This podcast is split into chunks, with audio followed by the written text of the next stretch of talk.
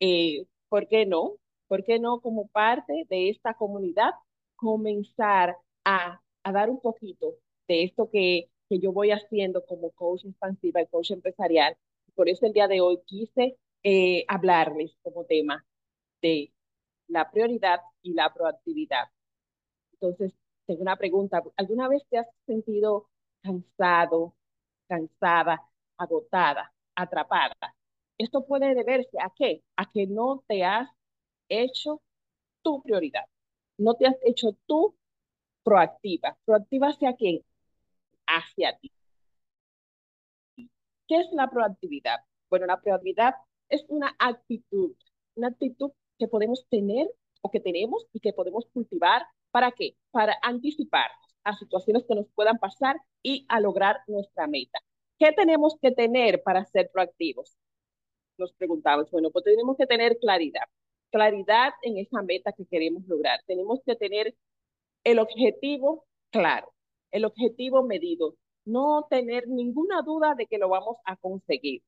Y para esto, ¿qué tenemos que hacer? Bueno, tenemos muchas veces que tomar decisiones. Hay cosas que tenemos que dejar en el momento presente para lograr nuestra meta en el futuro. Hay cosas que nosotros que estamos en esta comunidad a veces tenemos que dejar de que, bueno, tenemos que dejar de comer alguna otra cosilla que nos agrada y que nos gusta y tomarnos nuestro batido porque estamos pensando en nuestro futuro y preparándonos para qué? Para lograr esa meta que al principio comenzamos diciendo, no, la meta es esta, o, para verme bien, o para bajar unos kilos, y nos vamos dando cuenta que con este producto la meta es un poquito más allá y es una alimentación completa. Entonces, por supuesto que sí que podemos comenzar ahí teniendo claridad de eso que queremos para lograr. Tenemos que aprender a qué? A tomar decisiones. Decisiones siempre a favor de nosotros, decisiones que nos lleven a lograr esa meta, ese anhelo, ese sueño. Identificar obstáculos es otra de las cosas que tenemos que hacer. ¿Qué obstáculos nos tenemos en nuestro camino que nos impide lograr esa meta? Y comenzar a trabajar esos obstáculos. Cuando comenzamos a, trabajar, a trabajar esos obstáculos, ¿qué pasa? Comenzamos a tomar mejores decisiones y a crear mejores oportunidades, mejores oportunidades para lograr eso que que vamos buscando, que vamos queriendo, que vamos logrando. También tenemos que hacer que priorizar. Esta es una de las partes más importantes de ser proactivo. Priorizar. Y para esto voy a compartir una presentación que tengo en el día de hoy para ustedes, para que comencemos a priorizar y para que comencemos y hacer nuestra, hacer proactivos priorizándonos a nosotros. Entonces aquí voy a compartir mi presentación eh, en este momento. Un segundito, vamos a compartir esta presentación. Cuentan si ya la están viendo, si la ven bien. Tengo que cambiar. Ahí está bien. Como, bueno, pues seguimos. Otra de las cosas que tenemos que aprender es a decir no a decir no a aquellas cosas que no nos llevan a cumplir nuestra meta, nuestro anhelo, nuestro sueño. ¿Por qué? Porque muchas veces le decimos que sí a cosas que no nos llevan a cumplir ese sueño y que nos están obstaculizando simplemente por complacer a otros. En este caso, como queremos priorizarnos, tenemos que saber que nosotros somos lo primero. Entonces, hay ciertas cualidades que como proactividad debemos de tener. ¿Somos ordenados? Te preguntas cada día, puedes preguntarte, ¿estoy ordenada con lo que estoy haciendo? ¿Tengo un buen manejo del tiempo? ¿Tengo concentración en lo que hago? Muchas veces en tiempos pasados nos decían que teníamos que ser multitasking, que teníamos que hacer muchas cosas, pero ya se ha comprobado que ser multitasking no es lo mejor para nuestro cerebro ni lo mejor para nuestra vida. Tenemos que vivir activos, qué tan activos somos, qué tan participativos somos en las actividades diarias. Tenemos que comenzar a buscar soluciones y a buscar soluciones creativas. Nos informan que para cada problema hay por lo menos cuatro soluciones y nosotros debemos de ser capaces de encontrarlas. cuestionarnos, preguntarnos siempre, ¿para qué? ¿Para qué quiero esto? ¿Para qué me está sucediendo? No por qué, sino para qué. ¿Qué es eso que vamos a conseguir? ¿Cómo vamos? ¿Qué vamos a aprender de esta situación? Para ser proactivos, podemos saber qué uso le estamos dando a la tecnología. Estamos usando la tecnología a nuestro favor.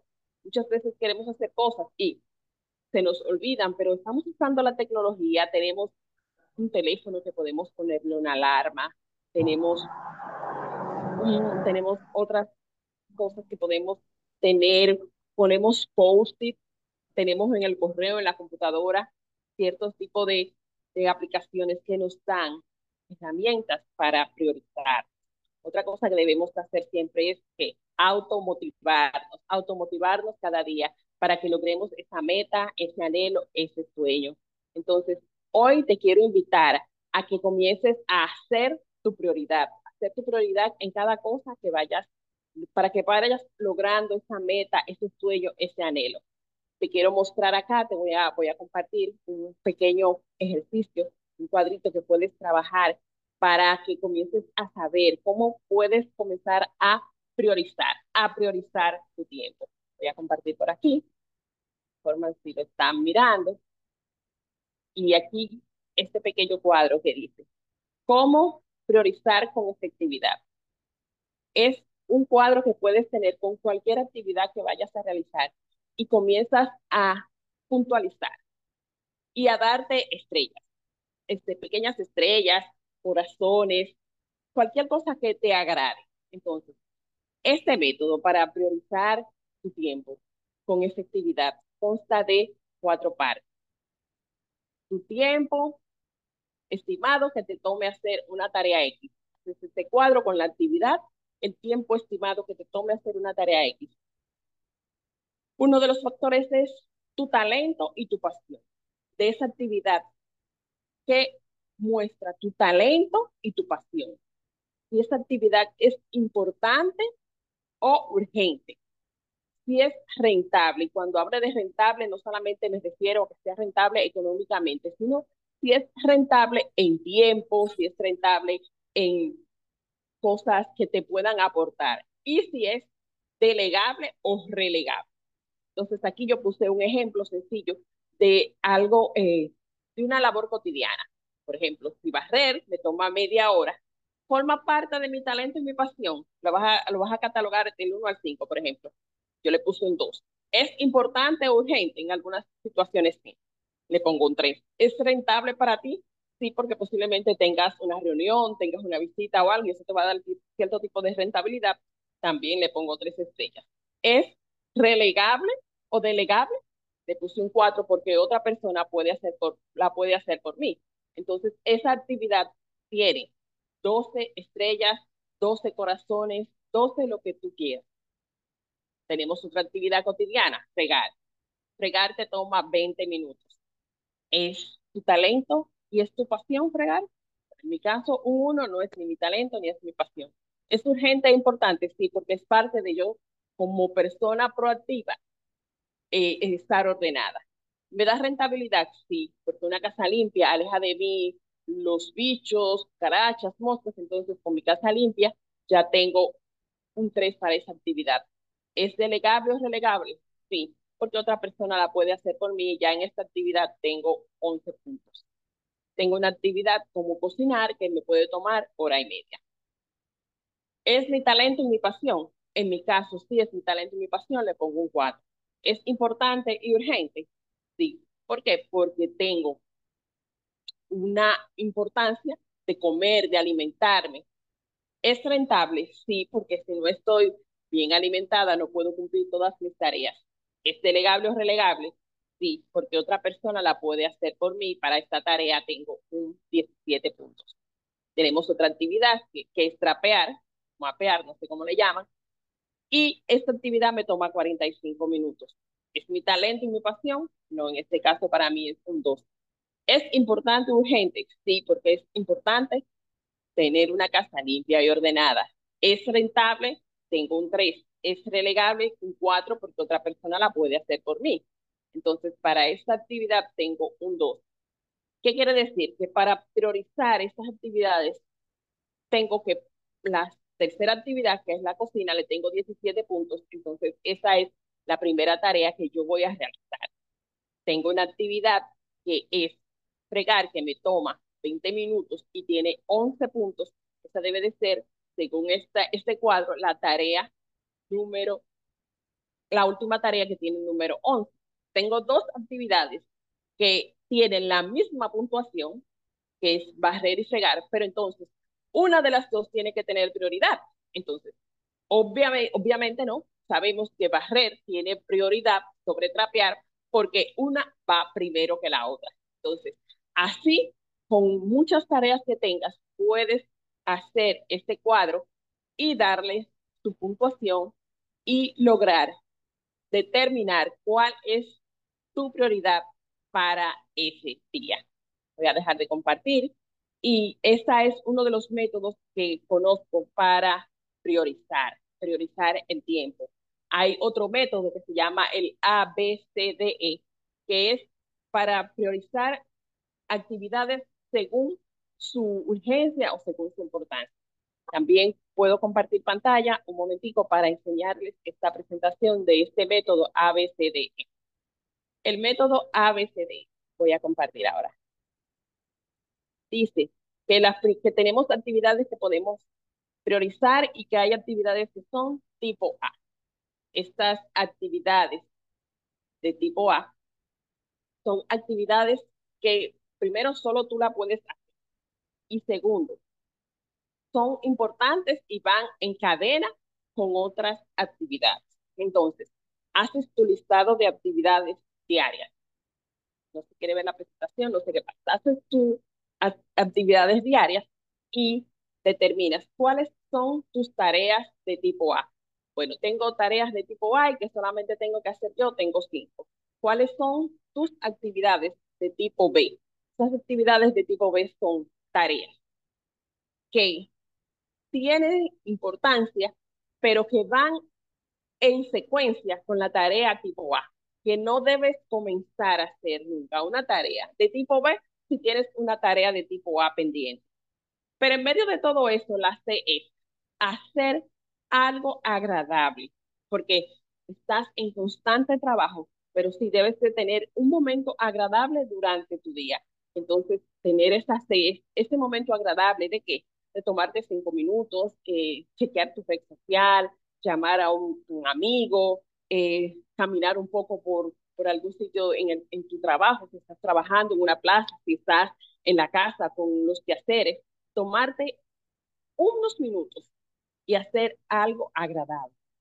De tu listado de tareas, la D es ver qué tarea de estas es delegable o delegable. Delegable, ¿por qué?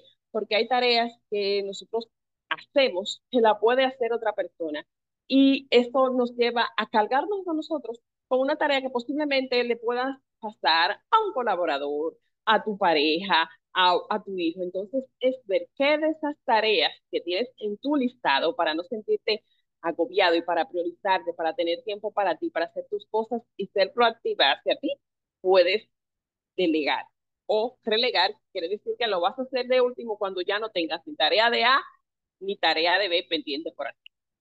Hay tareas que definitivamente tenemos que, que eliminar. Y cuando dice eliminar, es aquellas tareas que posiblemente te pida una persona para realizar, que no te lleve a ti a lograr tu meta y a lograr tus sueños y que te, no que no te lleve, sino que te quite tiempo. Porque sí, si es una tarea que de alguien te pide y va a colaborar en algo, te va a ampliar tu horizonte tú, y tienes el tiempo, puedes aceptar hacerla, pero muchas veces hemos aceptado tareas que no tenemos el tiempo y dejamos de hacer cosas nuestras simplemente para complacer a otros. Entonces, con esto se refiere a esta parte de eliminar, eliminar esas tareas. ¿Por qué? Porque no te sirven, no te apoyan. Entonces, esas tareas que no te sirven, no te apoyan, puedes eliminarlas. Entonces, a través de estos dos métodos que conozco y que recomiendo, puedes priorizar tu tiempo con tus tareas, asignándole estrellas, asignándole corazones, asignándole sonrisas y lograr tener un mejor control de tu tiempo. Y con la prioridad, con el método ABCDE, saber que hay tareas que según su fragmentación puedes comenzar. Estas tareas de tipo A que solamente yo puedo hacer y que no puedo delegarle a nadie, tienen mi prioridad, la voy a hacer primero. Luego de ahí paso a ver qué tarea del tipo B tengo y comienzo a trabajarla. ¡Wow! Pero tengo que tomarme un momento. No todo puede ser trabajo, tarea, que hacer. No, tengo que tener un momento para qué? Para expandirme, para refrescar mi alma, para refrescar mi espíritu, para distraerme. Entonces, hago algo que realmente me resulte a mí agradable, que me resulte placentero. Eliminar y delegar, delegar en algunas personas porque no tenemos que a veces andar por ahí con la capa de heroína y, y estar todo el día cansado o cansada porque tú eres la que lo tienes que hacer todo. A veces vivimos y, y absorbemos. Nos ponemos tanta esta capa que comenzamos a desarrollar el síndrome del Salvador. Yo soy que lo hago todo, yo soy la que, eh, la que friego, la que barro, la que cocino, la que trapeo y me pongo esa capa de síndrome del Salvador. Y cuando llega una persona, un amigo, lo primero que haga, ay no, yo estoy, estoy agotada, sumamente cansada, porque yo hice, yo hice, yo hice. Pero si te priorizas, si eres proactiva, puedes ver un poquito más allá y saber que hay otra persona posiblemente a tu alrededor que te puede acompañar a lograr esa tarea. Entonces, estas son las cosas que quería compartir el día de hoy con ustedes para que sean que para que sean cada día más proactivos hacia ustedes y sepan que hay varios métodos, pero quería compartir estos dos métodos con ustedes para que establezcan prioridades, para que establezcan prioridades a favor de quién, a favor de ustedes, a favor de ustedes, porque no tenemos por qué andar siempre cargados, siempre podemos buscar esa oportunidad de qué, de priorizarnos, tener prioridades y vivir una vida más libre y más brillante.